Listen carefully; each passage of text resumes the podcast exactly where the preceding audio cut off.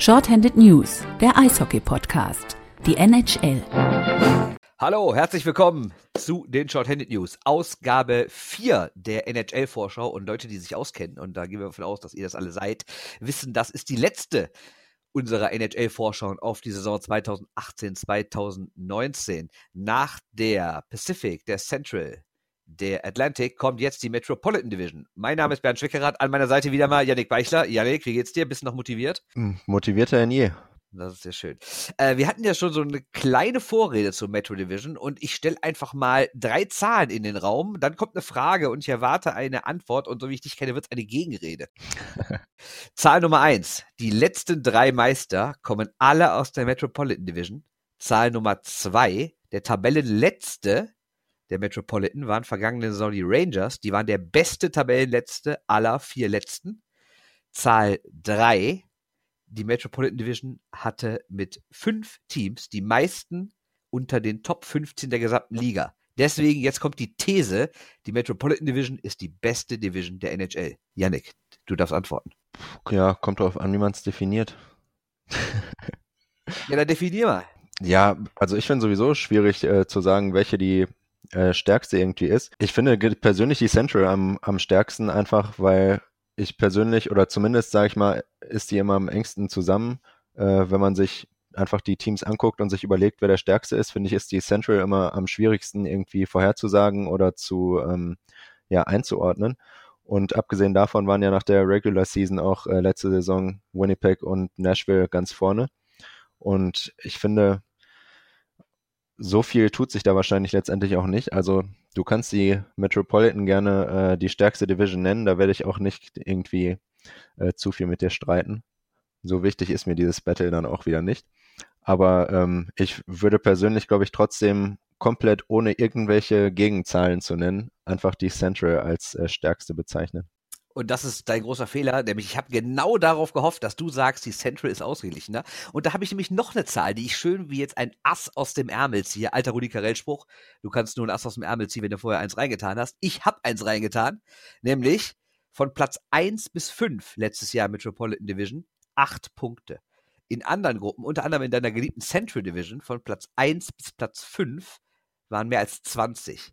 In der äh, Pacific waren es sogar mehr als 30 oder knapp 30. Und in der Atlantic waren es fast 40. Detroit hatte 73 Punkte, Tampa 113. Aber in der Metro von 1 105 bis 5 97. Also da war es extrem eng unter den ersten fünf. Aber reden wir nicht über das letzte Jahr, reden wir über das Jahr. Also, aber wenn ich, wenn ich jetzt so noch drüber nachdenke, dann, äh, ich glaube einfach, die Central wird aus welchem Grund auch immer seit Ewigkeiten als äh, die stärkste bezeichnet. Es hat sich irgendwie so eingebürgert und da ich mir da nicht so viel Gedanken generell drüber mache, wer die stärkste ist und du ja scheinbar dir äh, hier alles mit Assen vollgesteckt hast, ähm, würde ich einfach sagen, magst du durchaus recht haben. Und äh, warum die Central äh, Division sich irgendwie als die stärkste etabliert hat, das ähm, kannst du mir vielleicht auch noch erklären. Aber davon abgesehen, glaube ich, ähm, macht es letztendlich, also ist es im Vor, also vorher sowieso schwierig zu sagen, welche die stärkste ist und was daraus äh, werden wird. Aber wir können ja einfach äh, tatsächlich anfangen, über die Metropolitan zu sprechen. Dann finden wir bestimmt raus, ob die wirklich die stärksten sind. Ja, also mir ging es jetzt, äh, also ich bin jetzt nicht der Anwalt der Metropolitan Division, mir ging es so grundsätzlich darum, ich finde es irgendwie spaßig, dass jedes Jahr bei den, bei den Cup-Favoriten eigentlich nur Teams aus anderen Divisions genannt werden. Und in den letzten drei Jahren hat halt jedes Mal die Metro dann gewonnen. Und ich frage mich halt, warum irgendwie vor der Saison nie einer der Metro was zutraut und die dann aber häufig den Meister stellt. Egal. Fangen wir an äh, mit einem Team, was wahrscheinlich nicht Meister wird. Äh, wir machen es wie in den vergangenen Ausgaben, die ihr alle gehört habt. Und wenn nicht, hört sie nach. Es gibt acht Teams. Wir fangen mit dem Team an, das wir auf den letzten Platz getippt haben. Und da sind wir noch gleich. Wir werden gleich darüber reden, dass Yannick und ich bei den Top 4 dieser Division sehr unterschiedlicher Meinung sind, wie sie äh, ins Ziel kommen. Aber wir beginnen jetzt einfach mit den unteren vier, weil die haben wir gleich. Auf Platz 8 haben wir die New York Islanders. Vergangene Saison waren sie noch siebter, hatten äh, äh waren 22. in der ganzen Liga, hatten 80 Punkte, das waren 17 zu wenig. Zugänge, um noch zu schnell zu gucken, was über den Sommer passiert ist. Äh, ja, so eher Leute für die hinteren Reihen, auch ältere Typen, die nicht unbedingt im Verdacht stehen, äh, wie 40 Tore zu schießen. Das ist einmal Valtteri Filpula, Leo Komarov und Matt Martin. Also, naja, äh, reden wir gleich darüber. Abgänge und da sind wir bei dem entscheidenden Punkt, warum wir glauben, dass die Islanders auf dem letzten Platz landen. Nämlich da steht der Name John Tavares, der größte Free Agent in der Geschichte der National Hockey League. Ja, jetzt ist die Frage, können die ohne John Tavares irgendwas reißen? Oder wird das so das ganze Franchise, nicht nur die Mannschaft, sondern auch so die Fanbase und das äh, Büro und alles drumherum irgendwie über Jahre lähmen? Ich würde erstmal sagen, dass natürlich ein extrem äh, großer Verlust ist. Da muss man ja auch ähm, ja gar nicht mehr groß drüber sprechen. Das haben wir ja schon äh, in der Vergangenheit gemacht und das war auch die ganze Zeit Thema. Ich glaube, die Fans äh, brauchen vielleicht noch ein bisschen, um drüber wegzukommen, dass Tavares jetzt weg ist. Aber schaut man sich die Mannschaft an, ähm, ja, sieht es teilweise eigentlich gar nicht schlecht aus. Also gerade wenn man sich äh, natürlich einen Basal in der ersten Reihe anguckt, einen Anthony Beauvillier ähm, und auch einen Jordan Everly. Es gibt auf jeden Fall Talent da und es gibt auch eine wirklich starke erste Reihe. Eine gute zweite können sie eigentlich auch noch auf die Beine stellen. Aber gerade wenn man sich dann die Tiefe anguckt, ähm, wird's ja eher kritisch. Also da kommt nicht mehr allzu viel. Die Verteidigung ist auch so lala. Und äh, auch im Tor sieht's nicht überragend aus. Also ich finde, es gibt einfach eben niemanden, der äh, diese Mannschaft jetzt direkt in die Playoffs tragen könnte oder so. Und äh, ich denke nicht, dass es unmöglich ist für die Islanders in die Playoffs zu kommen. Aber dennoch würde ich sagen, dass es extrem unwahrscheinlich ist. Und wenn, dann müsste jemand wie Basel eben so eine Saison hinlegen, wie es Taylor Hall zum Beispiel in New Jersey letztes äh, Jahr gemacht hat, wo wirklich dann das ganze Team auch über die Erwartungen hinausschießt. Ansonsten sehe ich die Islanders äh, auf dem siebten oder achten Platz definitiv. Da sprichst du gerade den entscheidenden Mann an. Äh, Matthew Basal, vergangene Saison an der Seite von John Tavares, 22 Tore, 63 Vorlagen, also 85 Punkte mehr als Spiele. Wirklich eine überragende Saison, die ihm die wenigsten zugetraut hätten. Jetzt allerdings muss man klar sagen, dass er natürlich auch von John Tavares extrem profitiert hat. Und jetzt ist er selber nicht mehr auf dem Flügel, wo man auch weniger defensive Aufgaben hat. Jetzt ist er selber Center, muss die Nummer eins sein, ist quasi das Gesicht des Teams geworden.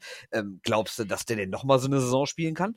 Ja, ich meine, er hat jetzt äh, immerhin das Selbstvertrauen gesammelt. Er ist ähm, noch ein Jahr älter und äh, hat diese Erfahrung aus einem äh, ersten kompletten NHL-Jahr. Vorher hat er ja mal zwei Spiele schon gehabt, also war noch nicht seine ersten Spiele, die er gemacht hat in der letzten Saison, aber wirklich die erste volle Saison. Dass er dann natürlich so überragend gespielt hat, jetzt an Tavares Seite oder nicht, ähm, ist einfach, ja, bringt natürlich extrem viel Druck mit sich und er hat auf jeden Fall von Tavares äh, profitiert deshalb wird es extrem schwierig für ihn, äh, nochmal so eine Saison zu spielen. Gleichzeitig glaube ich aber auch, dass er in einer größeren Rolle als Center in der ersten Reihe ähm, definitiv auch über sich selbst nochmal hinauswachsen kann und wirklich diese, ähm, ja, diesen hohen Erwartungen jetzt gerecht werden kann. Er hat definitiv das Talent, das ist überhaupt keine Frage und man muss jetzt sehen, ähm, ob er eben den, ja, also den, den Abgang von äh, Tavares wird er nicht vergessen machen, aber ob er zumindest ein starker Ersatz in der ersten Reihe werden kann, aber ich traue es ihm auf jeden Fall zu. Also die erste Reihe ist ja wirklich immer noch stark mit Anders Lee, Matthew Basal und John Eberly, wobei die Sache ist, der Vertrag von Herrn Lee läuft aus. Ähm, ist natürlich die Frage, behält man ihn, und hofft man, dass er im Sommer verlängert oder ist man jetzt durch Tavares so gebrandmarkt, dass man denkt, oh Gott, wenn wir ihn nicht bis zur Trade Deadline irgendwie zu einer Verlängerung äh, überredet haben, dann geben wir ihn lieber noch ab. Ja, ist äh, natürlich immer die Frage. Lee ist auf jeden Fall ein äh, starker Spieler, der schon ähm, seine gesamte Karriere in New York bei den Islanders ist. Ähm, ich kann mir natürlich auch äh, vorstellen, dass jemand ähm, wie Lee, der in der vergangenen Saison 40 Tore gemacht hat, 62 Punkte, dass der auch wirklich jetzt nochmal zeigen will, hey, ich bin auch ein extrem starker Spieler, ich kann einem Playoff-Team helfen. Die Islanders sind kein Playoff-Team, also möchte ich hier weg. Ähm, das wird sich, denke ich mal, in den ähm, ja, ersten Monaten der Saison geben. Und ich würde fast davon ausgehen, dass er ähm, entweder noch in der ersten Saisonhälfte verlängert oder bis spätestens zur Trade Deadline oder dann eben spätestens im Frühling zur Deadline abgegeben wird, beziehungsweise im Winter. Eine Sache, die natürlich auch geändert hat, ist der Trainer. Barry Trotz ist da, vergangene Saison Stanley Cup-Sieger mit den Capitals. Und nicht nur, dass er neu da ist, sondern er hat auch Mitch Korn mitgebracht, der so gemeinhin als Torwarttrainer-Guru gesehen wird, der irgendwie in den 90ern Dominik Hajek groß gemacht hat, der bei Washington Brain Holtby zu dem gemacht hat, was er heute ist. Jetzt trifft er natürlich in New York erstmal nicht auf die absoluten Supertalente. Wenn man sehen, Thomas Greis ist als zwei eingeplant, Jaroslav Verlag ist weg und die neue Nummer eins soll Robin Lehner sein also das ist für mich jetzt auch nicht unbedingt eine Position, wo du sagst, da können die Islanders groß auftrumpfen, oder? Auf gar keinen Fall. Also es wird eine extrem schwierige, äh, schwierige Saison. Da ähm, wird es wirklich so, wie ich gerade schon gesagt habe, äh, wie es in New Jersey letztes Jahr war, dass die Erwartungen extrem niedrig sind. Gerade nach dem Abgang von Tavares ist es ein bisschen äh, miese Laune noch, trotz neuem Trainer und ein bisschen ja, frischem Wind in der Mannschaft.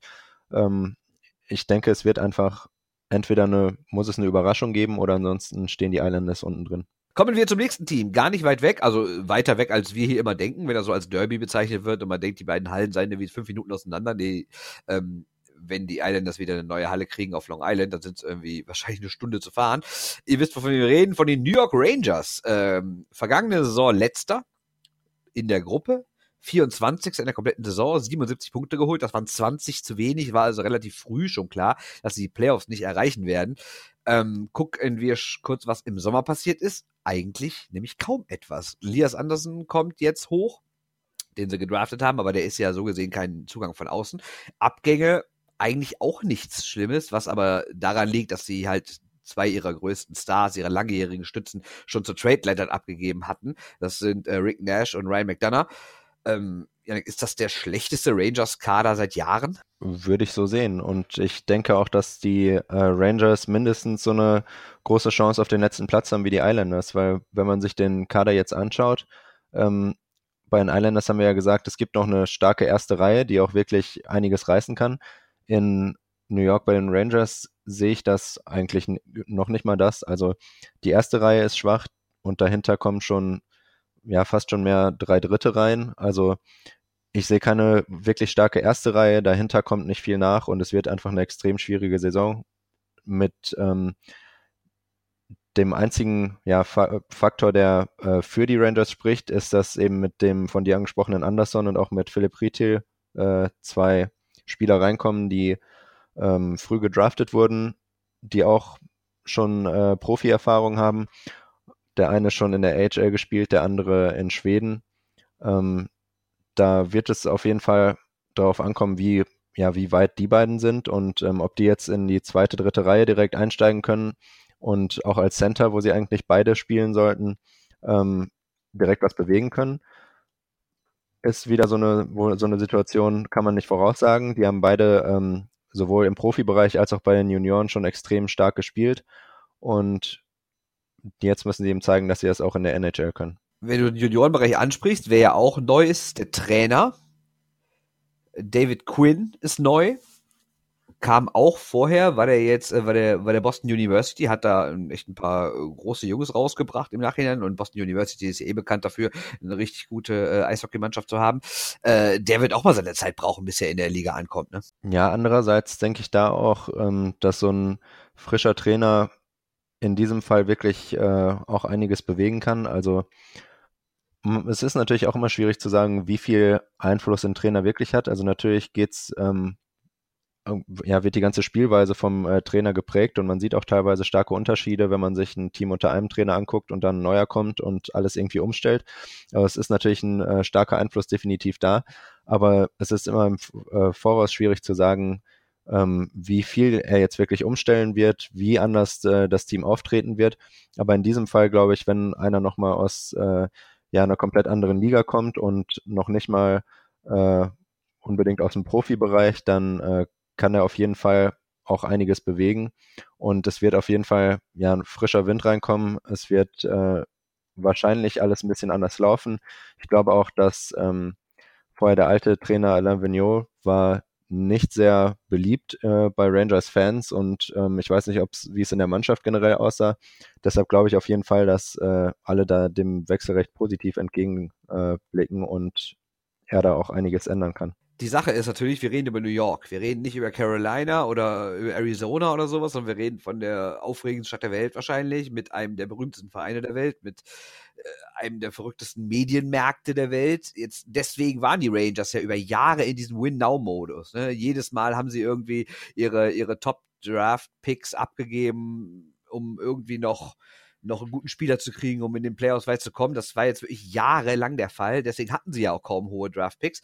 Und jetzt auf einmal kommt dieser komplette Umsturz. Es gab ja die Nachricht von der Vereinsführung an die Fans. Da haben sie ja so einen Brief geschrieben, wo sie gesagt haben, Leute, wir werden hier was Grundsätzliches ändern. Wir werden unsere Top-Leute abgeben, die eben schon erwähnten ähm, Nash und McDonough und wir werden uns dafür junge Leute holen und wir werden rebuilden. Und das ist ja, wie gesagt, für so eine Stadt wie New York, wo ja so, die gerne in allem die Nummer eins ist, nicht so einfach. Glaubst du denn, dass die Fans und die Medien diesem neuen Team mit dem jungen neuen Trainer, mit den vielen jungen Spielern überhaupt die Zeit geben oder wird da irgendwie spätestens, wenn die, weiß ich jetzt nicht, im Dezember, Januar abgeschlagen letzter sind, auch irgendwann das Grummeln anfangen? Das kann ich mir sehr gut vorstellen. Also man sieht es ja in ähm, vielen Städten, also gerade in denen, die nicht unbedingt traditionelle Hockeystädte sind, wie ähm, in Arizona sieht man es und in Florida auch, wo es ja auch schon äh, ja eigentlich diese Marketing-Taktik, dass man den Verein in, von Phoenix in Arizona umnennt, dass äh, Florida auch den äh, Staatsnamen hat, dass man eben,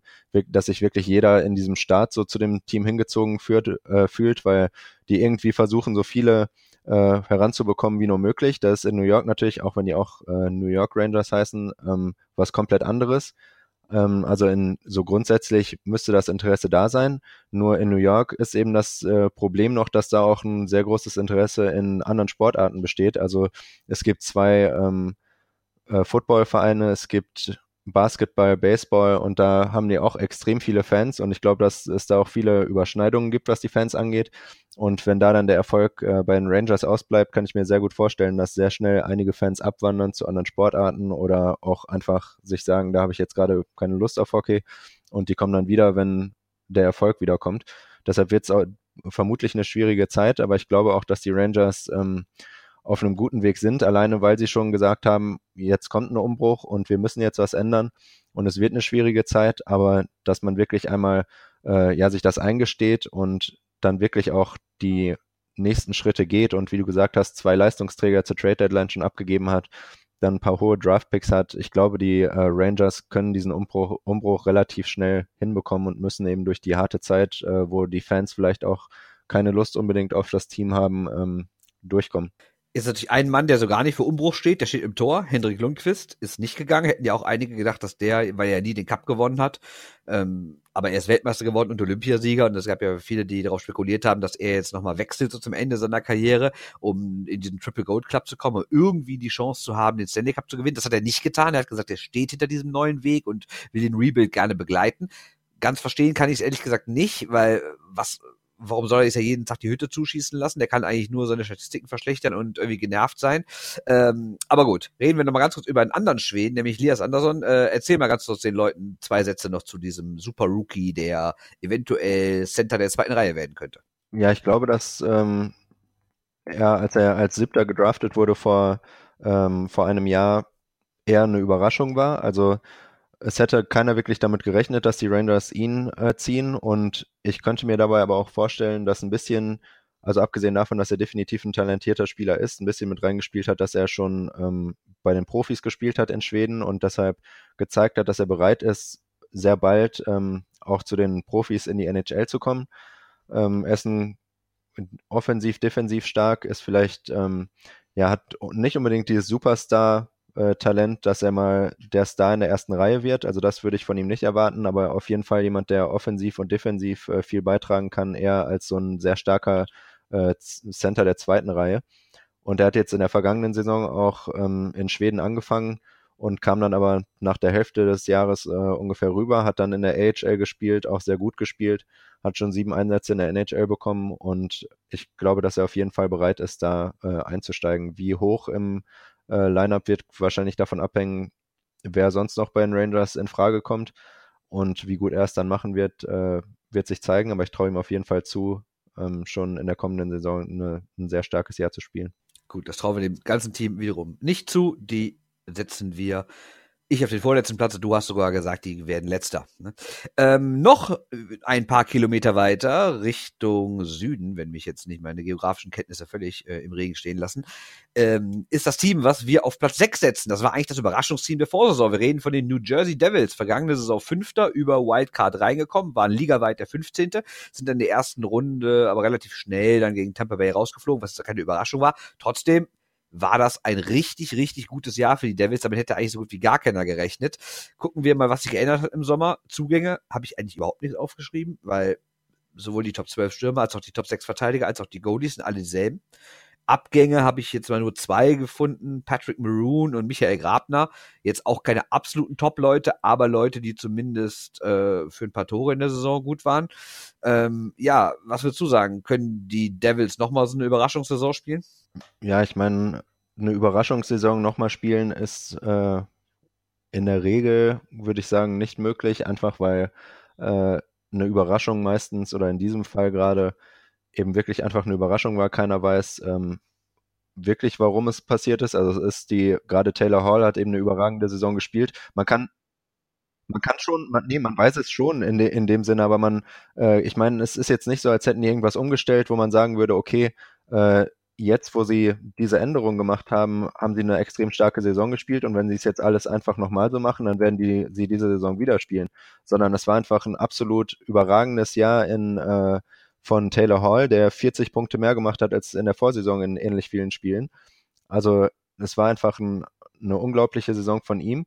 Und ansonsten, abgesehen von dieser ersten Reihe, ist da eben bei den Devils auch wieder nicht so viel. Und ich würde sagen, wenn äh, Hall auch nur eine etwas schlechtere Saison spielt, als er es zuletzt gemacht hat, und der Rest wieder halbwegs normal läuft in New Jersey, dann äh, dürfte, dürften die eigentlich wieder ein Stück runterfallen, weil sie eben, abgesehen davon, dass Spieler besser gespielt haben, als man es vielleicht erwartet hätte, gab es eigentlich keine äh, Umstellung in New Jersey. Und deshalb würde ich äh, definitiv denken, dass sie mit diesem Kader nicht nochmal so stark spielen können wie zuletzt. Ja, vor allen Dingen, Taylor Hall hat ja nicht nur 40 Punkte mehr gemacht als in der Saison davor.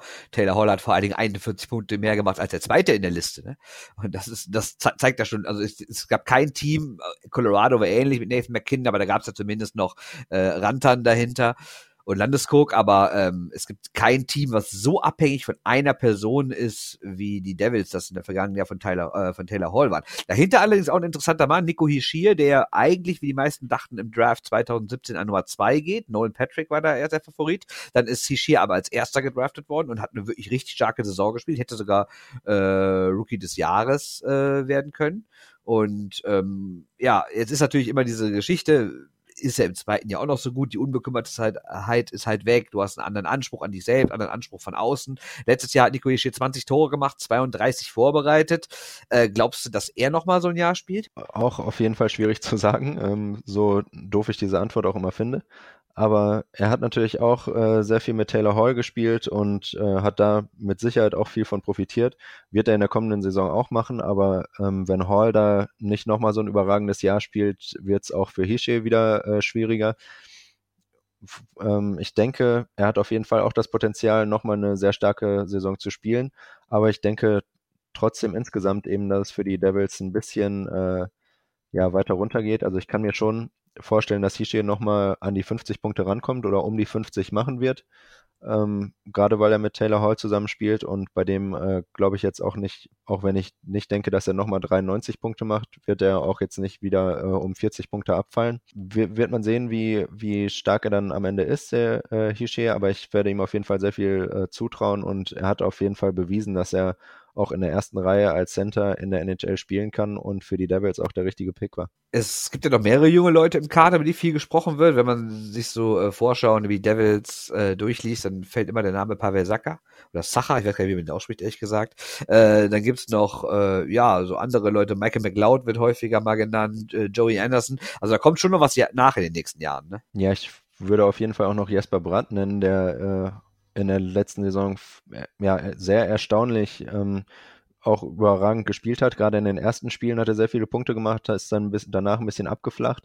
Aber ich denke, wenn äh, er auch in der ersten Reihe spielt und dann Kyle Palmieri in der äh, zweiten dafür, dann hätten sie schon eine ordentliche Top 6 und so, ich meine, wenn man zum Beispiel die erste Reihe mit Hall, Hische und Palmieri lassen würde, dann ähm, ja, wäre, käme dahinter eben wieder nicht sehr viel. Also dann ist da keiner mehr, der so eine Reihe auch wirklich tragen kann und die Spieler um sich rum besser macht, sondern es sind alles welche, die zwar Potenzial haben und ähm, mit guten Mitspielern viele Punkte machen können, aber da ist keiner mehr, der äh, ja so jemand, der eben wie ein Taylor Hall nochmal so eine zweite Reihe irgendwie mitziehen würde.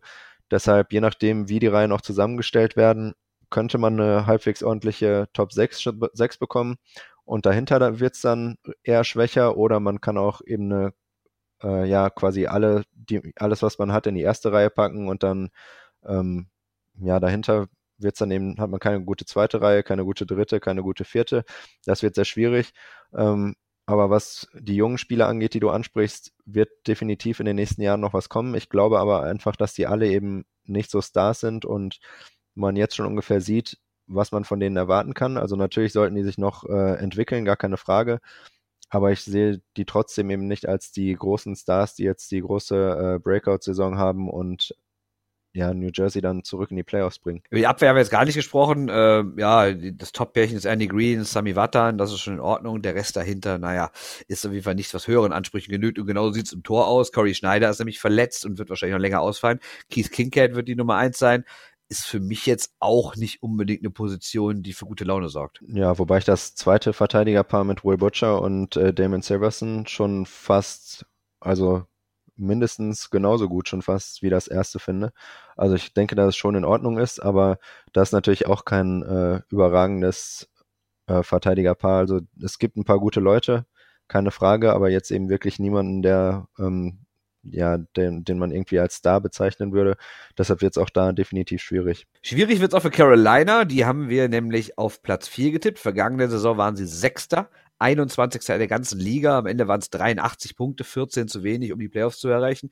Äh, da hat sich eine Menge getan. Das ist eigentlich das Team in der Metropolitan Division äh, mit den meisten Veränderungen im Sommer. Und da sind durchaus auch ein paar prominente Namen gekommen. Wir haben ja schon äh, über den Trade mit Calgary gesprochen, mit Dougie Hamilton gegen Noah Hannafin. Aber äh, Hamilton ist nicht der einzige Neue. Also ja Calvin DeHaan geholt, der wird auch wahrscheinlich im zweiten Verteidiger-Pärchen spielen. Dann natürlich den Nummer 2 Pick, auch einer deiner Lieblinge, glaube ich, ne, Andrei Andrei Sveshnikov, der äh, bullige russische Flügelstürmer. Ähm, ja, und dann haben gibt's noch äh, Michael Furland, der auch erste Reihe spielen könnte, und dann noch den zweiten Torwart äh, Peter Mrazek. Ähm, für mich ist Carolina immer irgendwie so ein komisches Team. Das ist so ähnlich wie wie Florida, so ähnlich wie Arizona, so ein Team, was nicht aus dem allerberühmtesten Hockeymarkt der Welt kommt, was aber irgendwie immer spannende Leute hat, junge Leute, entwicklungsfähige Leute, von denen alle denken, ja, achte mal auf die, in zwei, drei Jahren könnten die richtig was werden. Ja, und dann klappt es irgendwie doch nicht, dann, dann passiert nichts, ne? Äh, was, ich habe ganz vergessen, auf die Abgänge zu gucken, die sind nämlich auch recht prominent. Ne? Neben Noah Hannafin ist noch Elias Lindholm weg und natürlich Jeff Skinner. Das heißt, was glaubst du, was kann Carolina reißen? Ist dieses Jahr endlich das Jahr, wo es besser läuft? Ich denke, dass der Abgang von äh, Jeff Skinner auf jeden Fall schaden wird und auch äh, natürlich in der, also Lindholm und Hannafin sind natürlich auch starke Spieler. Andererseits ist mit äh, Hamilton wirklich ein absoluter Superstar gekommen. Mit Andrei Svechnikov ähm, auch ein starker Stürmer, der natürlich in seinem Rookie-Jahr erst be noch beweisen muss, dass er jetzt wirklich in der NHL spielen kann und in der NHL was bewegen kann.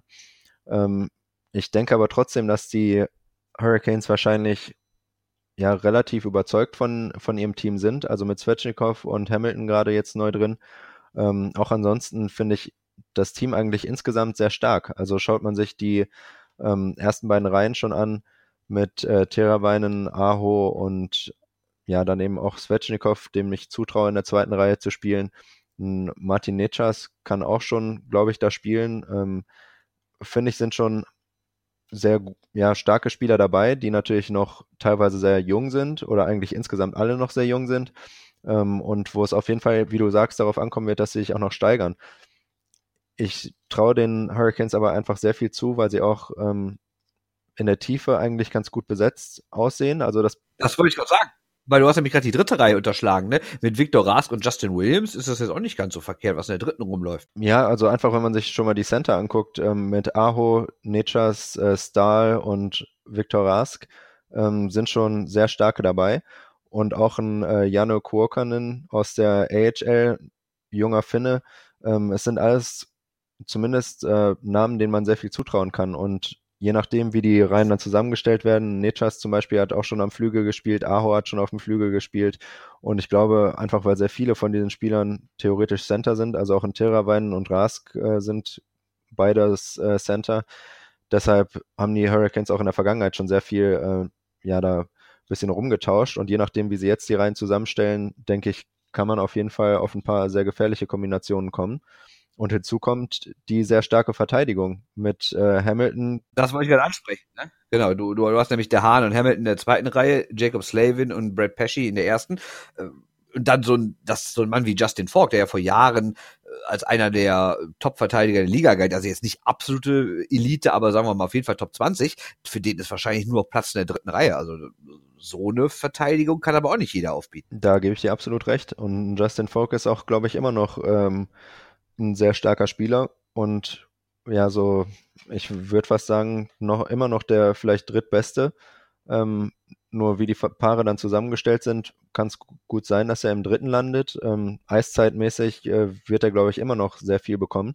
Und ich glaube einfach, dass in der Tiefe, sowohl im Sturm als auch in der Verteidigung und auch mit der Flexibilität, die es gibt, dass man äh, ein bisschen im Sturm äh, tauschen kann, weil einige der Spieler schon sowohl Center als auch auf dem Flügel gespielt haben, ähm, glaube ich, dass man den Hurricanes sehr viel zutrauen kann. Aber das basiert natürlich wie immer, wie du gesagt hast, wie es auch zum Beispiel bei Arizona ist, darauf, dass einige junge Spieler den nächsten Schritt machen, dass sie ähm, zeigen, dass sie wirklich äh, ja was wirklich was bewegen können in, in diesem Team und dass sie in der ersten und zweiten Reihe gerade ähm, ja für Tore sorgen können und gleichzeitig auch Tore verhindern.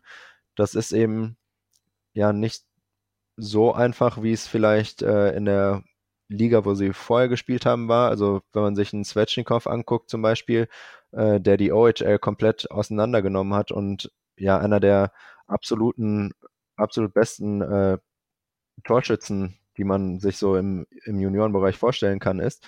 Äh, der hat in 44 Spielen 40 Tore gemacht zuletzt. Also das dann eben in die NHL zu bringen, wird extrem schwierig, aber die haben alle das Potenzial und es wird eben darauf ankommen, dass einige von denen das jetzt auch umsetzen können. Kommen wir zum Abschluss, nach all dem Lob über Carolina, jetzt denken die Leute aus nie bekloppt, die erzählen, die kommen nicht in die Playoffs und loben die nur. Äh, jetzt kommt die ganz große Achillesferse und die steht zwischen oder meistens einen Meter bis zwei vor den Pfosten.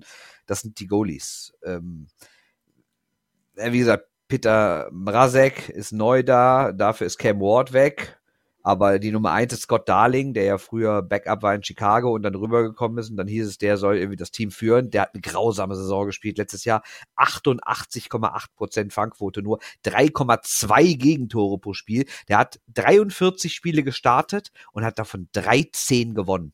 Also das ist wirklich unterirdisch. Ne? Und ob Peter Mrazek, der ursprünglich mal als einer galt, irgendwie, der vielleicht Jimmy Howard in äh, Detroit beerben könnte, langfristig als erster Torwart. Oder äh, ja, und wie jetzt in den letzten Jahren aber häufig den Verein gewechselt hat und auch nicht wirklich was gerissen hat, ehrlich gesagt. Ob der der ist, der Scott Darling irgendwie äh, Dampf macht, dass der sich steigert, kann man sich auch nicht vorstellen. Es wird definitiv schwierig, aber ich traue Masek doch noch äh, einiges zu. Also es wird mich auch nicht komplett wundern, wenn der ähm, den äh, Starterjob bekommt, also dass der am Ende mehr Spiele macht als Darling. Ob er dann wirklich auf dem Niveau spielt, das sich die Hurricanes wünschen würden, muss, äh, ja, wird man dann sehen. Aber ich traue ihm das auf jeden Fall zu und ich denke, du hast definitiv recht, was die Playoffs angeht, wird sehr viel auch von dieser Position abhängen, weil durchaus Qualität und Tiefe und Potenzial im Kader sind. Aber so ein Torhüter, ne, wenn ein äh, Stürmer mal schlecht spielt, dann hat das nicht so einen großen Effekt, wie wenn der, äh, wie wenn man keinen guten Torhüter hat, weil jeder Fehler des Torhüters oder jede äh, Schwäche des Torhüters schnell zum Gegentor führt, was bei äh, auf anderen Positionen jetzt nicht so der Fall ist. Und wenn man gerade da dann schwach, äh, schwach besetzt ist, wird es natürlich sehr schwierig und deshalb würde ich fast insgesamt sagen, dass so eine 50-50 Chance ist, ob äh, Carolina es irgendwie in die Playoffs schaffen kann. Also das hängt natürlich auch davon ab, was die Teams vor ihnen machen. Aber du hältst ja selbst die Metropolitan Division für die stärkste der Liga und wenn man dann die äh, drei ähm, Division-Plätze für die großen drei Teams äh, frei hält und dann noch zwei aus der Metropolitan über Wildcard-Plätze reinkommen, das wäre natürlich theoretisch möglich. Äh, wäre es denke ich, auch den Hurricanes da trotzdem zuzutrauen. Ja, ich glaube, das Problem ist bei einem schlechten Torwart nicht, dass dessen Fehler sofort zu Gegentoren führen, was immer die Position mit sich bringt. Ich glaube, so ein Problem ist ja auch, wenn die Verteidiger keine, kein Vertrauen in deinen Torwart haben, dann wird es natürlich ganz fies, weil dann spielst du anders, du machst mehr Fehler und im Endeffekt wird alles schlimmer. Das ist quasi wie so ein negatives Schneeballsystem. Ne? Ähm, aber gut, kommen wir zum nächsten Team und jetzt kommen wir also zu den Top 4 und jetzt äh, haben Janik und ich eigentlich überhaupt nicht mehr eine Meinung, weil wir das völlig unterschiedlich sehen, aber ich setze mich jetzt mal durch, du kannst ja nachher dann schön dagegen argumentieren. Auf Platz 4 vier sehe ich nämlich die Philadelphia Flyers. Vergangene Saison Dritter, 13. der gesamten Liga, äh, sind dann in der ersten Runde gegen Pittsburgh rausgeflogen. Und äh, gucken wir auf die Zugänge, da habe ich mir eigentlich nur einen Namen aufgeschrieben, und das ist Gritty, das neue Maskottchen. Sieht ein bisschen aus wie, sieht ein bisschen aus wie Samson of Crystal Meth und ähm, vielleicht wahrscheinlich das hässlichste Maskottchen der Welt, aber das ist auch gewollt. Äh, dreht gerade bei Twitter komplett durch, hat irgendwie mit äh, 20 Posts schon einen blauen Haken bekommen, 70.000 Follower, mehr als, glaube ich, jedes andere Maskottchen oder zumindest äh, mehr als die meisten Maskottchen. Und äh, warum ich den jetzt so erwähne, ist, weil es sonst eigentlich nur einen neuen gibt, nämlich James von Riemsteig. Sonst ist da nicht viel passiert im Sommer. Abgänge sind Valtteri Filpula, Johnny Uduja und der gerade schon ausführlich besprochene Peter Mrazek. Also eigentlich nix, was man, wo man sagen würde, oh Gott, das ist ein Riesenverlust. Und dafür kommt aber dann James Reemstike hinzu, jahrelang in Toronto äh, ganz gut unterwegs. Ähm, jetzt soll er Top 6 spielen und wenn wir uns mal ganz kurz die Top 6 angucken, die sind wirklich vom Feinsten. Ne? Die erste Reihe sind Giroux, äh, Couturier und Konecki. Die zweite Reihe von Reemstike, Patrick und Voracek. Und dann hast du in der dritten Reihe noch Leute wie James Simmons, äh, wie Wayne Simmons rumlaufen. Ähm, das ist schon eine starke Offensive, ne, die Philadelphia da bieten kann. Definitiv. Und ich finde irgendwie, ich weiß gar nicht, woran es liegt. Vielleicht daran, dass äh, Philadelphia in den letzten Jahren insgesamt eher schwach war. Ähm, aber man hat irgendwie nie so das Gefühl, dass sie die großen Stars haben. Und so ein Claude Giroux, finde ich, der spielt seit Jahren auf dem absolut höchsten Niveau und hatte jetzt ähm, zuletzt ja auch eine überragende Saison mit 102 Punkten. Also der ist ein absoluter Superstar.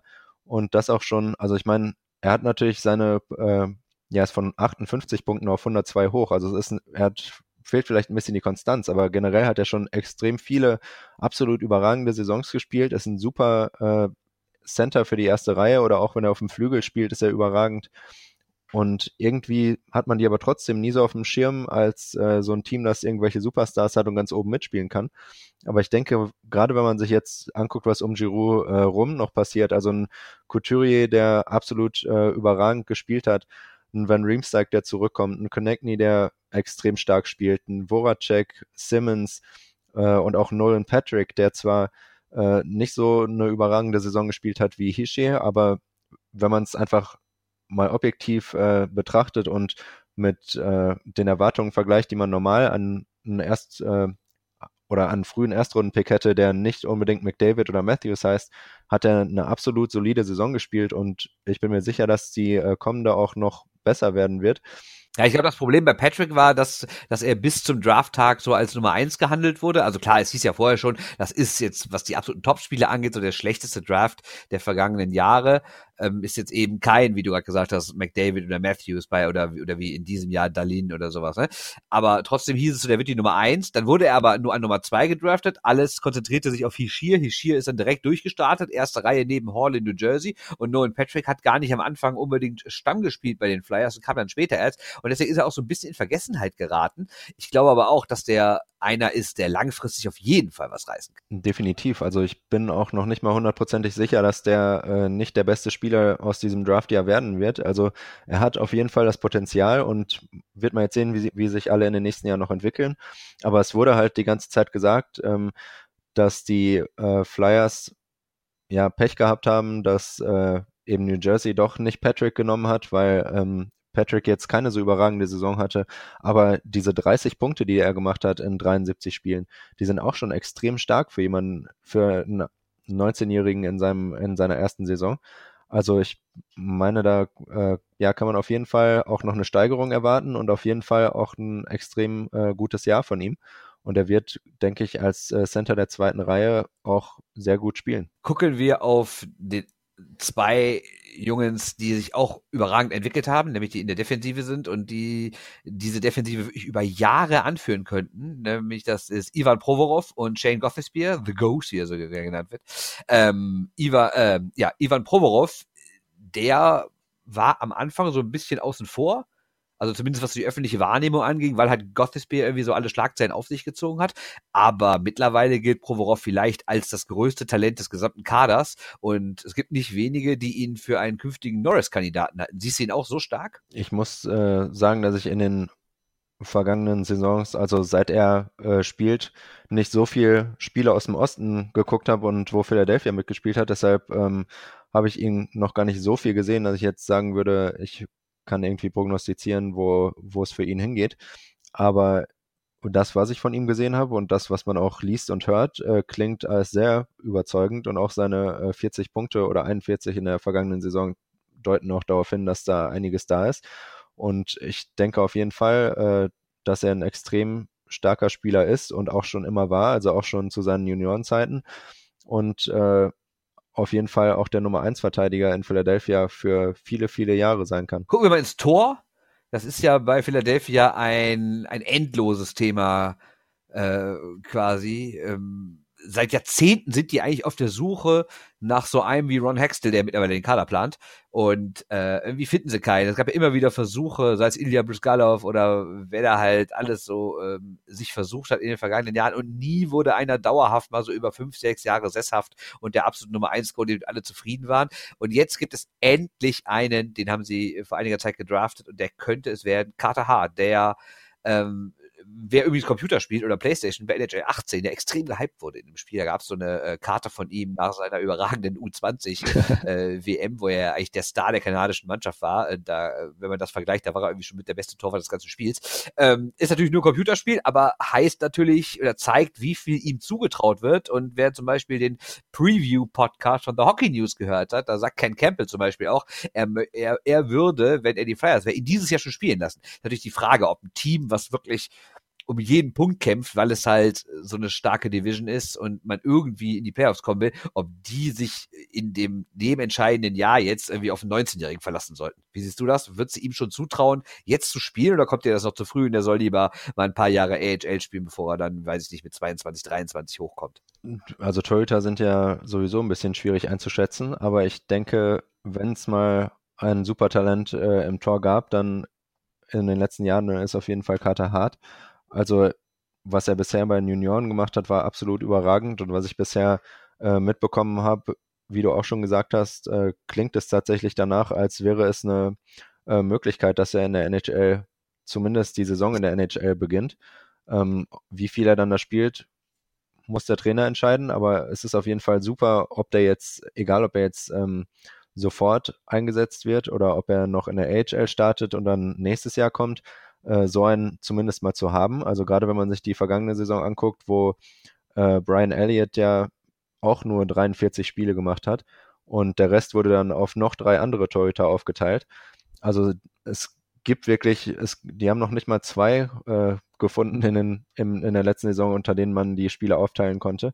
Also es ist zumindest super für die Flyers und auch für die Fans zu wissen, dass in den nächsten Jahren oder sehr bald, spätestens in äh, ein, zwei Jahren, ein sehr starker junger Torhüter nachkommt. Aber besteht nicht die Gefahr, dass man den verheizt, wenn man den zu früh reinschmeißt? Oder ist das irgendwie so eine blöde Sicht von außen von Leuten, die nie in der Profimannschaft Sport getrieben haben? Ich habe auch nie in der Profimannschaft Sport getrieben, deshalb äh, gut möglich, dass wir komplett nur Quatsch erzählen in einer Stunde Podcast. Aber ähm, kann ich dir nicht sagen. Man, man wird sehen. Also es, ich bin generell der Meinung, dass es nie schadet, äh, Spieler langsam ranzuführen. Also auch zum Beispiel äh, bei einem Elias Pettersson in Vancouver gerade, der die beste Saison aller Zeiten in der ähm, schwedischen Liga gespielt hat, also für einen U20-Spieler, der in Vancouver bisher auch ziemlich äh, überragend war.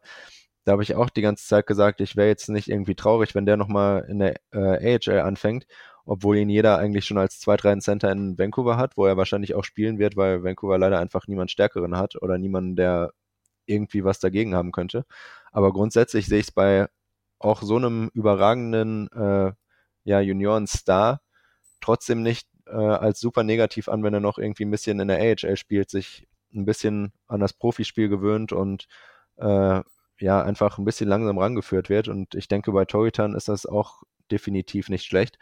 Andererseits äh, macht ein Torhüter eben auch einfach sein Spiel. Und ähm, ich denke, wenn man ihn fragt, äh, wird er auch einfach sagen, er macht das, was äh, ihm quasi aufgetragen wird. Er steht im Tor und versucht, die Pucks zu halten. Und ähm, muss man dann einfach abwarten, was die Trainer entscheiden. Und wenn er es dann in die NHL schafft, wie gut er sich schlägt. Und ich meine, man kann dann auch immer noch nach äh, ein, zwei Spielen vielleicht sagen, okay, vielleicht gehst du doch nochmal in die AHL. Ist dann natürlich ein bisschen schlecht für Selbstvertrauen. Äh, die Fans meinen dann direkt, okay, ist wohl doch in die Hose gegangen. Deshalb ist es vielleicht äh, ja der langsame Weg generell überhaupt nicht schlecht. Aber ich ja, traue ihm auch auf jeden Fall zu, sehr, sehr bald in die NHL zu kommen. Okay, kommen wir zu den Top 3 Teams. Auch die haben wir wieder völlig unterschiedlich getippt. Äh, aber wie gesagt, ich setze mich durch und du darfst dann dagegen argumentieren. Auf Platz 3 sehe ich die Pittsburgh Penguins. Vergangene Saison Zweiter, Zehnter in der ganzen Liga, hatten 100 Punkte geholt, haben die erste Playoff-Runde überstanden gegen die Flyers. In der zweiten dann gegen Washington rausgeflogen. Es gibt eigentlich nur einen namhaften Zugang und einen namhaften Abgang. Der Zugang ist Jack Johnson, ein älterer Verteidiger, und der Abgang ist Connor Sheary, der Flügelstürmer neben Sidney Crosby, der auch ein, eigentlich wieder eine gute Saison gespielt hat, der ist ja nach Buffalo gegangen. Jetzt natürlich die Sache in Pittsburgh. Eigentlich nach zwei Meisterschaften oder nach drei Meisterschaften in den vergangenen Jahren könnte man ja eigentlich denken, ja, jetzt wird es langsam Zeit, dass da der, der, Umbruch passiert, aber warum sollte man einen Umbruch einleiten, wenn man Sidney Crosby und Evgeny Malkin auf seinen ersten beiden Center-Positionen hat? Das heißt, ähm, solange die beiden da sind, ist ein Umbruch einfach Schwachsinn, weil man muss diese beiden Jahre einfach ausnutzen. Ähm, grundsätzliche Frage an dich, ist das immer noch der beste, wie ist jetzt sch schöner Begriff, den ich gerne klaue aus Nordamerika, der beste One-Two-Punch der Liga immer noch? Muss ich kurz drüber nachdenken? Hm, sehr gut möglich. also ich denke mittlerweile, dass äh, McDavid der beste Spieler der Welt ist, aber äh, dicht gefolgt von Crosby nach wie vor.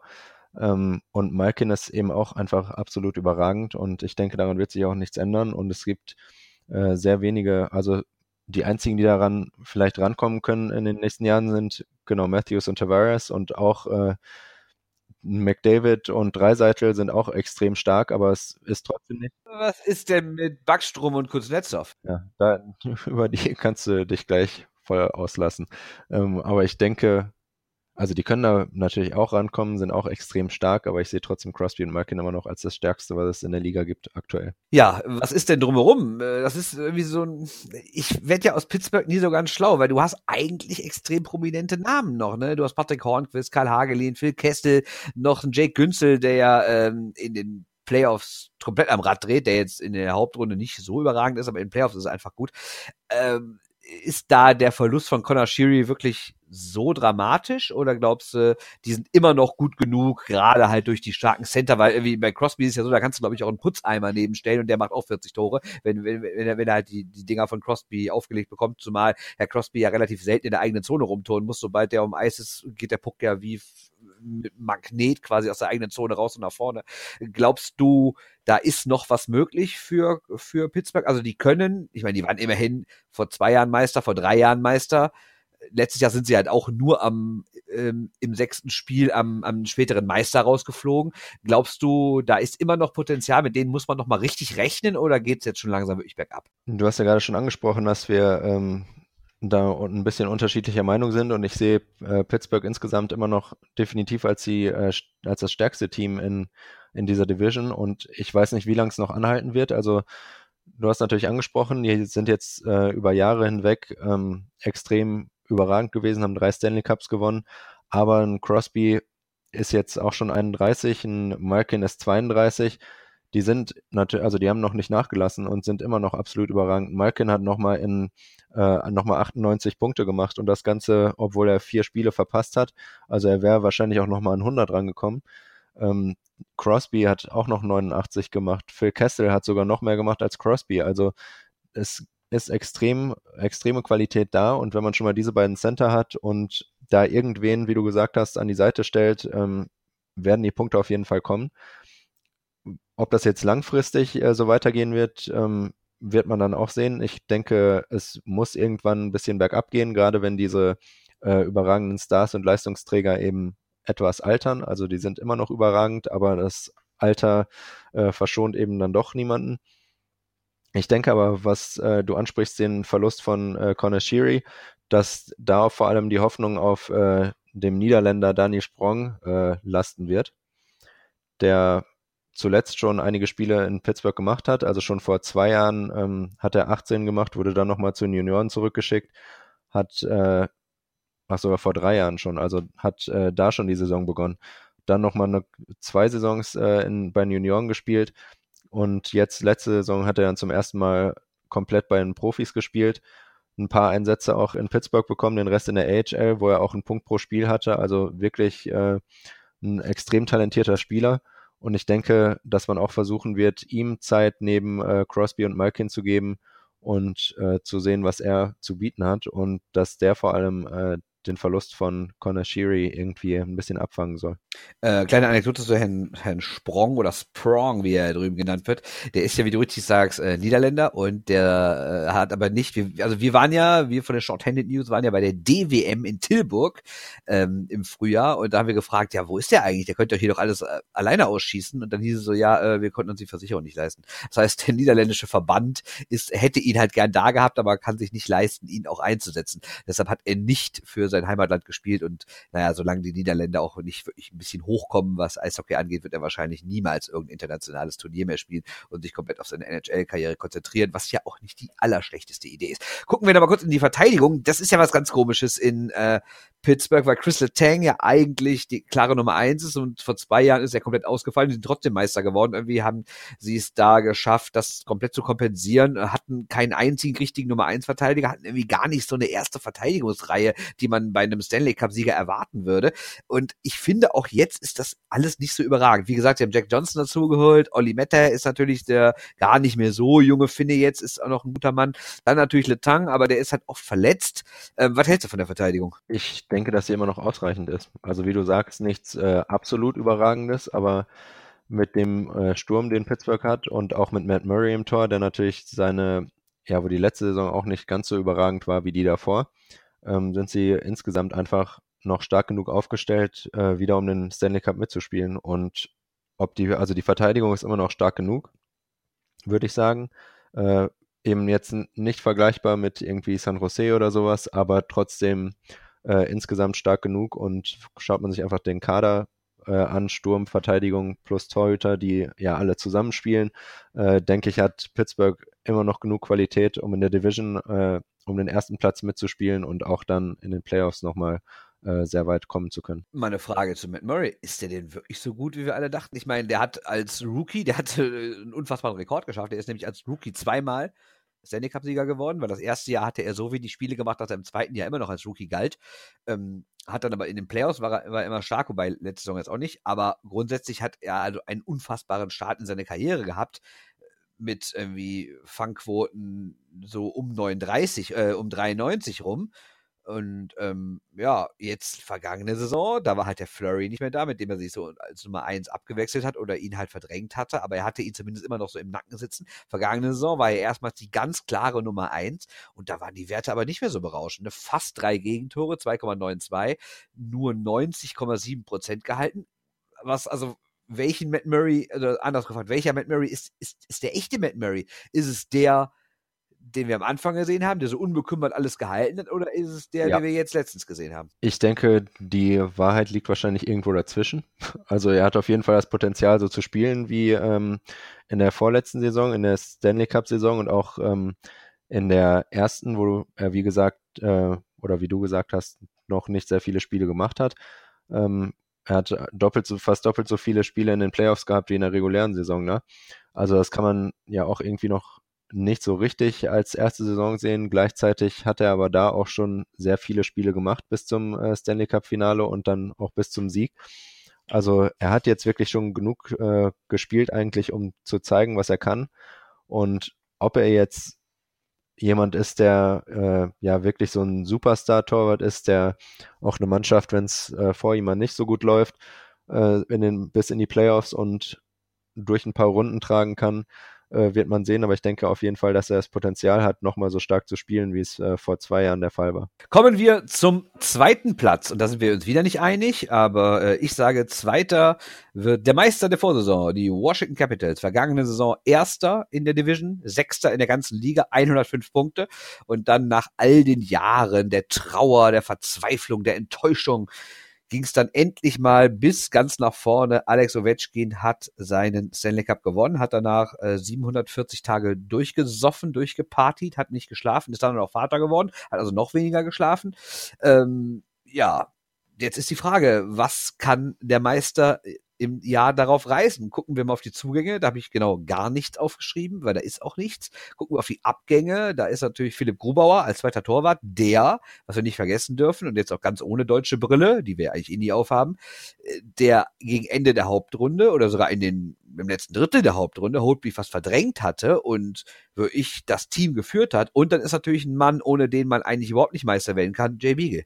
Deswegen äh, die große Frage, Glaubst du, die Caps werden, äh, haben quasi diesen klassischen Hangover, diesen, diesen, diesen Stanley Cup Blues und werden jetzt einfach dieses Jahr, Gott, scheißegal, wir haben es geschafft, jetzt feiern wir einfach und spielen nicht mehr? Oder glaubst du, das, was ähm, Jonathan Tace mal gesagt hat, als er danach gefragt wurde, als er mit Chicago so oft Meister war und wie man sich auch motiviert, und da hat er nämlich jetzt nicht wortwörtlich, aber ungefähr den Satz gesagt, wenn du einmal gemerkt hast, wie groß die Freude ist, wenn du den Cup gewonnen hast, willst du dieses Gefühl immer wieder erleben. Deshalb gibst du im nächsten Jahr noch mehr Vollgas als im Meisterjahr. Was werden wir von Washington sehen? Da muss ich einmal die Gegenfrage stellen. Glaubst du, Ovechkin ist schon wieder nüchtern? Bin ich mir nicht ganz sicher. Wie war er sich rasiert zwischenzeitlich? Das? Ja, also ich ähm, glaube, das ist tatsächlich ein äh, in diesem Fall berechtigt, ob äh, Ovechkin seinen Stanley Cup Hangover schon wieder überwunden hat, wenn man äh, ein bisschen auf Twitter unterwegs war nach dem Sieg und gesehen hat, was er so getrieben hat. Aber auch äh, Spaß beiseite, denke ich, ähm, ja, ich habe, also ich habe, äh, muss ich kurz dazu erwähnen, ich habe dem Bernd natürlich vorher äh, geschickt, weil wie meine Prognose wäre und da habe ich die Capitals auf Platz 4 gesetzt. Ist natürlich ähm, in erster Linie, um dich ein bisschen wütend zu machen. Ähm, aber ja, ich wollte eigentlich ein bisschen die Diskussion anregen. Generell können die äh, Capitals natürlich noch um ja, die ersten drei Plätze auf jeden Fall mitspielen und ich bin auch nicht verwundert, wenn sie da hinkommen. Andererseits muss man auch sagen, dass die Capitals auch in der vergangenen Saison äh, mehr oder weniger überraschend Meister wurden. Da wirst du mir wahrscheinlich auch noch widersprechen. Aber ich denke, dass sie eigentlich nicht so überragend zuletzt waren, dass man sagen würde, äh, die werden auf jeden Fall Meister und auch nach der regulären Saison sah es natürlich noch nicht ganz so aus, als äh, ja, wären die wirklich äh, Meisterschaftskaliber. Und da in den Playoffs haben sie dann aber wirklich mal aufgedreht, haben nicht wie immer äh, gegen Pittsburgh verloren, sondern haben es dann geschafft und bis zum Ende durchgezogen. Aber ich denke, dass diese, dieses Team einfach eigentlich ein bisschen über den Möglichkeiten gespielt hat und ähm, jetzt wieder genauso wie alle anderen kämpfen werden muss, um nochmal irgendwie äh, ja allein schon in die Top 3 der Division zu kommen. Also ich muss jetzt mal eine Lanze für meine Caps hier brechen. Ne? Erstmal haben die jahrelang, waren die eins der besten Teams der Hauptrunde, haben ja auch mehrmals die äh, President's Trophy gewonnen. Und dann sind sie in den Playoffs, wo danach immer gesagt wurde, Loser, die können es in den Playoffs nicht. Da sind sie natürlich auch immer auf Pittsburgh getroffen, die im Endeffekt Meister geworden sind. Das heißt, in den letzten drei Jahren ist Washington hat entweder selber den Stanley Cup gewonnen oder ist am Stanley Cup Sieger gescheitert und das teilweise im siebten Spiel irgendwie mit einem oder zwei Toren Unterschied nur. Ne? Also ist jetzt nicht so, als, als, als wären die da 0 zu 4 äh, gegen Arizona rausgeflogen, sondern die sind halt durch das neue Playoff-Format immer auf ein absolutes Monster-Team gestoßen. Und ich gebe dir recht, man kann sich ja unsere ähm, Prognoseausgabe von der vor der vergangenen Saison anhören. Da habe ich nicht unbedingt gut von den Caps gesprochen, habe auch gedacht, das war's, weil sie halt auch viele prominente Abgänger hatten, sei es William, sei es Markus äh, Johansson oder wen auch immer. Ähm, und ich habe nicht damit gerechnet, dass sie es raffen. Aber wenn man jetzt sich mal den Kader anguckt, es ist der Kader, der den Titel geholt hat und der kann es grundsätzlich ja nochmal tun. Und wenn man guckt, nur mal die Top 6. Du hast Ovechkin, Kuznetsov, Wilson. Top-Reihe. Dahinter Jakub Vrana, der sich echt entwickelt hat. Niklas Backstrom, TJ Oshie. Auch eine Top-Reihe. In der dritten Reihe Andrei Burakowski, Lars Eller. Okay, dann Brad Connolly, obwohl er ein Erstrunden-Pick ist, finde ich nicht ganz so doll, aber das ist trotzdem eine solide Reihe, vor allen Dingen so Lars Eller, der mal eben das entscheidende Tor zum Stanley Cup schießt und auch so immer für was gut war. In der vierten Reihe ist auch die Wante Tims Pelly, der auch im entscheidenden Spiel getroffen hat und auch äh, kein schlechter Mann ist. Dann hast du mit Holtby immer noch einen überragenden Torwart, Top 5 der Welt. Gut, Abwehr ist halt schwierig. John Carlson, letztes Jahr überragend, weiß man nicht, ob er dieses Jahr nochmal machen kann, weil jetzt hat er ja seinen dicken Vertrag in der Tasche. Letztes Jahr äh, ging er ja auf einen Sommer ohne Vertrag zu. Dann ist man ja auch gerne mal extra motiviert. Aber grundsätzlich finde ich, ist das ein Team, was definitiv wieder ganz vorne mitspielen kann. Ja, da würde ich auch gar nichts äh, gegen sagen, dass sie wieder ganz vorne mitspielen können. Aber andererseits ein äh, Ovechkin ist 33, ein Oshi ist 31, ein Backstrom ist 30. Also die sind äh, langsam eigentlich in einem Alter, wo es theoretisch äh, bergab gehen sollte. Geht natürlich bei allen unterschiedlich bergab, aber wenn man davon ausgeht, dass die äh, Spieler theoretisch am stärksten sein sollten, äh, irgendwo in ihren Mitzwanzigern, dann müsste es eigentlich bei einem 33-Jährigen langsam bergab gehen. Und Novechkin hat zum Beispiel auch in den äh, letzten zwei Jahren erst 71, dann 69 Punkte gemacht und hat äh, und davon auch in der ähm, vorletzten Saison eben nur 33 Tore, was für Ovechkin-Verhältnisse äh, natürlich eher niedrig ist und hat zu, zum, im letzten Jahr dann auf einmal wieder 49 Tore und 87 Punkte rausgezaubert. Ähm, da bin ich auch nicht hundertprozentig überzeugt, dass er das dann mit 34 nochmal machen kann. Ich bin auf jeden Fall sehr gespannt. Ich traue den Capitals nach wie vor auch einiges zu, aber ich glaube, dass sie es auf jeden Fall auch nicht leicht haben werden. Ich habe auch zwei Anmerkungen dazu. Also erstmal glaube ich auch, Ovechkin wird vielleicht dieses Jahr, da gab es jetzt auch einen großen Artikel in The Hockey News, also in der gedruckten Ausgabe äh, ging es darum, ob Patrick Leine äh, so jetzt der Kronprinz ist, der jetzt Ovechkin beerbt und dieses Jahr Tor, Torschützenkönig wird. Könnte ich mir auch vorstellen, weil Ovechkin wird natürlich da im Powerplay, wenn er da in seinem Office steht, da am linken Bulli-Kreis ist immer noch überragend, da wird er wahrscheinlich immer noch 10, 15 Powerplay-Tore machen. Ähm, ich glaube aber auch, dass der bei 5 gegen 5 vielleicht nicht mehr ganz so überragend sein wird, weil er hat ja auch einen ziemlich kraftaufwendigen Spielstil und ziemlich, äh, kommt ja mit ziemlich viel Power daher. Und das wird natürlich im Alter wirklich was weniger und da ist so ein Leine mit seinen auch überragenden Mitspielern vielleicht ein Tick besser. Aber er muss ja auch gar nicht mehr vielleicht 50 Tore schießen, vielleicht reichen ja auch 35, 40. Dafür müsste allerdings Tom Wilson, der in seiner Jugend eigentlich auch einer war, der das Tor getroffen hat und irgendwann dann aber so ein Prügelknabe wurde, der aber grundsätzlich, finde ich, schon die Veranlagung hat, zumindest mal 20 Tore zu machen. Nur die muss er halt auch schießen, wenn er es nicht macht und ist wieder in der ersten Reihe, bis auf Kuznetsov natürlich, den ich mittlerweile eigentlich fast für den stärksten Spieler der Caps halte und eigentlich war er für mich auch der MVP der Playoffs, aber gut, da sind natürlich auch Marketing-Gesichtspunkte dabei. Und Wetschkin hat auch wichtige Tore gemacht, deswegen war das schon okay, ihn zu nehmen, aber wenn es nach mir gegangen wäre, fand ich Kuznetsov war der MVP. Also Kuznetsov wird viel reisen, Ovechkin wird ein bisschen weniger reisen als zuletzt, also müsste Wilson ein bisschen hochkommen. Und das ist halt die Sache. Anderes Thema. Der Trainer ist weg. Jetzt ist natürlich die Frage, welchen Einfluss hatte Barry Trotz eigentlich auf dieses Team, weil er wird natürlich jetzt als der große Meister gefeiert, den sie gern behalten hätten. Wir dürfen aber nicht vergessen, dass die ganze Saison und sogar schon in der Saison davor an seinem Stuhl gesägt wurde. Und das hieß ja sogar, äh, der Vertrag wird auf gar keinen Fall verlängert und er ist ja dann auch frühzeitig nicht verlängert worden mit der Begründung, wir warten erstmal ab, ob die in den Playoffs nicht wieder versagen wie in den Jahren davor. Und das war ja auch im Endeffekt der Punkt, warum er so beleidigt war. Er hat dann das Vertrauen von der Vereinsführung nicht mehr gespürt, hat deswegen woanders unterschrieben, jetzt bei den Islanders und hat dann gleich auch Mitch Korn mitgenommen. Das heißt, er ist weg. Ist das ein Problem für die Caps? Gute Frage. Ich finde ja, dass Barry Trotz nicht unbedingt der war, der der der Hauptschuldige in Anführungszeichen dafür war, dass sie den Cup geholt haben. Und deshalb finde ich es gar nicht so schlecht, ähm, dass es jetzt einen neuen gibt, zumal der ja auch einer ist, der vorher schon da war, der jetzt nicht komplett von außen kommt, den man gar nicht kannte, sondern Todd Reardon, übrigens alter DEG-Mann, ne? oder Düsseldorfer Sicht kurz, ähm, dass der einer ist, der den Verein seit langem kennt und äh, auch lange Jahre jetzt Co-Trainer war, dass da so einer, der jetzt nicht komplett neu eingeführt werden muss. Deine Meinung zum Trainerwechsel, hat der großen Einfluss oder könnte der großen Einfluss haben? Und du hast ja gerade äh, schon erwähnt, dass er zuletzt schon da war. Weißt du, was er genau da gemacht hat? Also war er irgendein Co-Trainer quasi, aber wofür er verantwortlich war? Keine Ahnung, kann ich dir nicht sagen. Dann äh, ist meine Antwort auch klar. Ähm, keine Ahnung, kann ich dir nicht sagen, was der Trainer für einen Einfluss hat.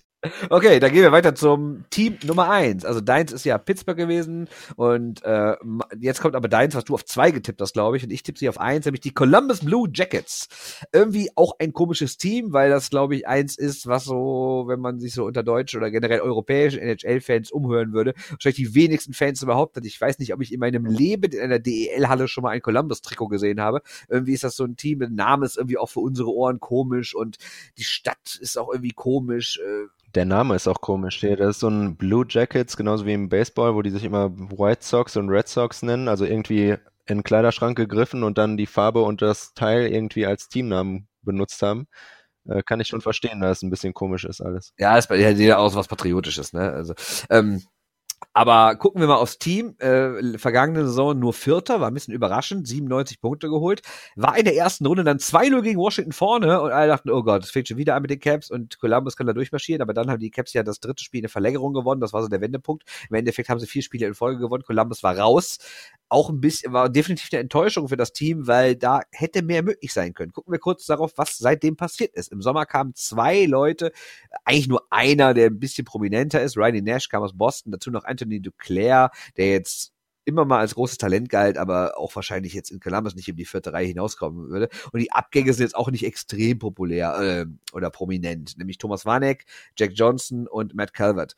Ähm, ja, jetzt ist die Frage, traust du Columbus zu, dieses Jahr dann wirklich den nächsten Schritt zu gehen, wie es immer so schön heißt, und vielleicht sogar mal ins Halbfinale einzuziehen oder noch mehr gut zu sein? Also ich sehe die äh, Blue Jackets theoretisch als ein Team, das ganz weit gehen kann. Dabei, also sowohl mit den äh, mit dem starken Sturm als auch mit der Verteidigung, wo Zach Wierenski und äh, Seth Jones meiner Meinung nach eins der absolut besten Verteidigerpaare der, äh, der Liga sein könnten. Ähm, und auch sonst sind die sind sie eigentlich überall stark aufgestellt. Auch im Tor mit einem Sergei Bobrovsky. Ähm, einfach ein extrem starkes Team, das ganz weit gehen könnte. Das Problem meiner Meinung nach ist, glaube ich, nur, dass äh, Panarin und Bobrovsky auslaufende Verträge haben und was man bisher gehört hat aus Columbus, klang eigentlich so, als wäre keiner von beiden unbedingt heiß drauf, da zu bleiben. Die Frage ist natürlich, werden die jetzt um Stanley Cup mitspielen? Und ähm, wenn ja, wird, also werden diese beiden, die ohne Frage die größten Leistungsträger sind, sich dafür entscheiden, doch noch in Columbus zu bleiben? Oder sagen die beide, ist mir egal, ich kann auch irgendwo anders hingehen und ähm, da um Stanley Cup mitspielen. Also die sind ja beide stark genug, dass sie eigentlich ungefähr jedes Team, ähm, ja, dass sie jedem Team weiterhelfen könnten. Äh, deshalb könnte ich mir sehr gut vorstellen, dass sie eventuell abgegeben werden müssen. Und mit einem Jahr äh, Vertrag noch, also nur diesem Jahr Vertrag, ähm, bis zur Trade Deadline dann ja quasi nur noch ein paar Spiele Vertrag, werden sie auch auf keinen Fall mehr den Return in dem Trade bekommen, äh, den sie vielleicht normalerweise bei einem äh, Vierjahresvertrag noch kriegen würden. Das ist einfach ein extrem großes Fragezeichen. Und deshalb äh, denke ich, wird es extrem schwierig, äh, einfach vorherzusagen, wo es für die Blue Jackets hingeht, weil mit den beiden sind die ähm, eines der besten Teams der Liga, aber wenn beide weg wären, dann könnte es ganz stark nach unten gehen, meiner Meinung nach. Ja, aber ist das nicht genau das Argument zu sagen, wir scheißen jetzt mal auf die Zukunft, wir machen es wie die Rangers jahrelang, wir behalten die jetzt auch, lass sie doch im Sommer umsonst gehen, egal, aber dieses Jahr versuchen wir es noch, weil, genau wie du richtig sagst, du wirst erstens zur Trade Deadline für jemanden, dessen Vertrag ausläuft, eh nicht den riesen Return kriegen. Und selbst wenn es irgendwie Nummer 1 Pick pro Person wäre, würde es ja wiederum Jahre dauern, daraus was zu züchten. Das heißt, man könnte doch wirklich sagen, so wir riskieren es jetzt, die beide zu verlieren, weil wir kriegen eh nicht zurück, was uns kurzfristig so gut macht und viele andere Leute im Kader, sei es so ein Pierre-Luc Dubois, der wirklich sich für mich sehr überraschend zum äh, guten Nummer 1 Center entwickelt hat. Cam Atkinson, dann in der zweiten Reihe mit Nick Folili, Alexander Wenberg und Oliver Bjorkstrand. Das sind ja echt gute Leute in der Abwehr. Du hast schon erwähnt, Thess Jones wird ja als langfristiger Norris-Kandidat gehandelt. Ähm, also du hast ja eigentlich in fa auf fast allen Positionen ein Team, was jetzt gut ist oder sagen wir mal nächstes Jahr besser wird. Und solltest du es dann nicht jetzt doch riskieren und sagen, ist doch egal, ob wir die beiden im Sommer verlieren, dieses Jahr ist das, wo wir was reißen können. Finde ich äh, sehr schwierig zu sagen. Also ich weiß auch immer nicht, darüber haben wir auch schon oft bei anderen gesprochen, wie viel quasi Unruhe oder sowas ins Team bringt, wenn alle quasi wissen, ähm, die beiden Spieler wollen weg, die sind jetzt nur noch hier, weil sie müssen. Ähm, und im Sommer sind sie weg und die haben auch eigentlich keinen Bock auf die Stadt. Die werden natürlich, wenn sie in den Playoffs wirklich weit kommen, dann wird den beiden Spielern auch alles egal sein, wo sie da gerade sind. Dann spielen die auch den äh, bis in den Sommer noch um den Stanley Cup mit. Äh, also die Motivation wird da kein Problem sein, aber trotzdem bringt sowas immer Unruhe in den, äh, in den Verein. Und wenn die beiden auch wirklich deutlich sagen, dass sie gehen möchten, dann äh, wird der Verein auch definitiv verhandeln und sich Angebote anhören. Und ich denke, wenn sie ein, ein ja, Angebot bekämen, das, wo sie sagen, äh, damit stellen wir uns gut auf, also wir bekommen Spieler, die sofort helfen können. Wir bekommen vielleicht noch Draftpicks, dass es auch für die, in Zukunft noch weitergeht und dass wir eben nicht in einer Situation sind, wo wir sagen, diese Saison oder nie. äh, denke ich, dass es auf jeden Fall sein könnte, dass die beiden abgegeben werden. Und dieses, äh, wir spielen jetzt um den Stanley Cup und danach, äh, was danach kommt, ist egal, ist eben auch immer sehr schwierig, weil es natürlich auch einfach ein, äh, ja, in dem Sinne ein Unternehmen ist, bei dem man auch auf die Zukunft gucken muss. Und da wird, kann man eigentlich nicht sagen, es geht, dass wir jetzt äh, wirklich aufs Ganze setzen und äh, was danach kommt, ist uns vollkommen egal. Denn ich glaube, trotz der starken Spieler, die du angesprochen hast, ist mit Panarin und Bobrowski, wenn die beiden weg sind, äh, fällt einfach ein extrem starker Teil des Teams weg. Und das kann man so einfach nicht ersetzen. Und äh, auch in, wenn man sich die Prospects anguckt, die äh, Columbus aktuell hat, wird es in Zukunft einfach extrem schwierig. Deshalb kann ich mir schon vorstellen, dass sie irgendwie versuchen werden, äh, noch ein, im Trade irgendwie was zurückzubekommen für die beiden, statt die einfach für nichts ziehen zu lassen und sich dann wenigstens noch halbwegs gut für die kommenden Jahre aufstellen. Also für mich ist das, wie gesagt, ich sehe es anders. Ich würde wirklich sagen, dieses Jahr alles riskieren, weil nichts hilft einem Unternehmen, wie du völlig richtig sagst, dass der Unternehmen mehr als äh, ein guter Playoff-Run und vielleicht sogar ein Stanley Cup, weil äh, mehr Fans kannst du nicht gewinnen. Aber nichts schadet einem, äh, einem Verein mehr, als wenn er jahrelang irgendwie im Mittelfeld rumdümpelt. Und ähm, ich stimme dir schon absolut zu, dass gerade in Columbus, also du sagst ja, hier findet man nicht sehr viele Columbus-Fans, aber das sieht da in Ohio ganz anders aus. Also da sind die wirklich jetzt ein äh, großer Verein mit vielen Fans, die absolut ähm, Bock auf Eishockey haben. Deshalb kann ich schon absolut verstehen, wenn man jetzt sagt, äh, wir versuchen jetzt absolut alles, was wir können, um äh, den Stanley Cup zu holen. Aber man muss eben trotzdem, also ich glaube, dass sie sich zumindest eben Angebote anhören werden. Das muss man auch einfach machen, auch wenn man sagt, wir werden die eigentlich auf gar keinen Fall abgeben, man muss sich Angebote anhören. Und ich sag mal, wenn dann wirklich was dabei ist, wo sie sagen, das ist gut genug, damit können wir auch dann trotzdem äh, in den Playoffs vielleicht was reißen. Also man muss ja auch nicht nur für Draftpicks abgeben, sondern es können ja auch Spieler dabei sein und zusätzlichen Draftpick, ähm, dass man das auf jeden Fall als Möglichkeit sieht und da auch drüber nachdenken wird und da es auch auf jeden Fall möglich ist. Möglich ist vieles. Äh, ihr habt unsere Prognosen gehört. Ich fasse nochmal meine zusammen und danach darf der Yannick seine Lügenreihe zusammenfassen. Also meine ist in der Metropolitan Division NHL-Saison 2018-19. Achter die Islanders, siebter die Rangers, sechster die Devils, fünfter die Hurricanes, vierter die Flyers, dritter die Penguins, zweiter die Capitals, erster die Blue Jackets. Herr Beichler, Sie sind dran. Also ich sehe es ja doch, wenn man es nochmal so äh, direkt nacheinander hört, sehr anders. Also Achter die Rangers, Siebter die Islanders, Sechster die Devils, Fünfter die Hurricanes, Vierter die Capitals, Dritter die Flyers, Zweiter Columbus und Erster Pittsburgh. Klar, wir werden sehen, wer recht hat. Das war's. Die große NHL-Vorschau sind fast vier Stunden geworden. Es gibt vier einzelne Folgen für jede Division eine. Wenn das heute die erste ist, die ihr gehört habt und denkt sich, was haben die denn vorher gelabert? Ja, guckt doch einfach mal. Geht in unsere Timeline auf Twitter, auf Facebook, bei Soundcloud, wo auch immer, bei Instagram. Da könnt ihr uns auch übrigens überall folgen, abonnieren, kommentieren. Wenn ihr uns eine Mail schreiben wollt, ist mail at shorthanded news. Mein Name ist Bernd Schwickerath. An der anderen Seite der Leitung war Yannick Beichler. Vielen Dank, Yannick. Hat wie immer Spaß gemacht. Gehe davon aus. Äh, das war's dann also mit dem NHL-Podcast.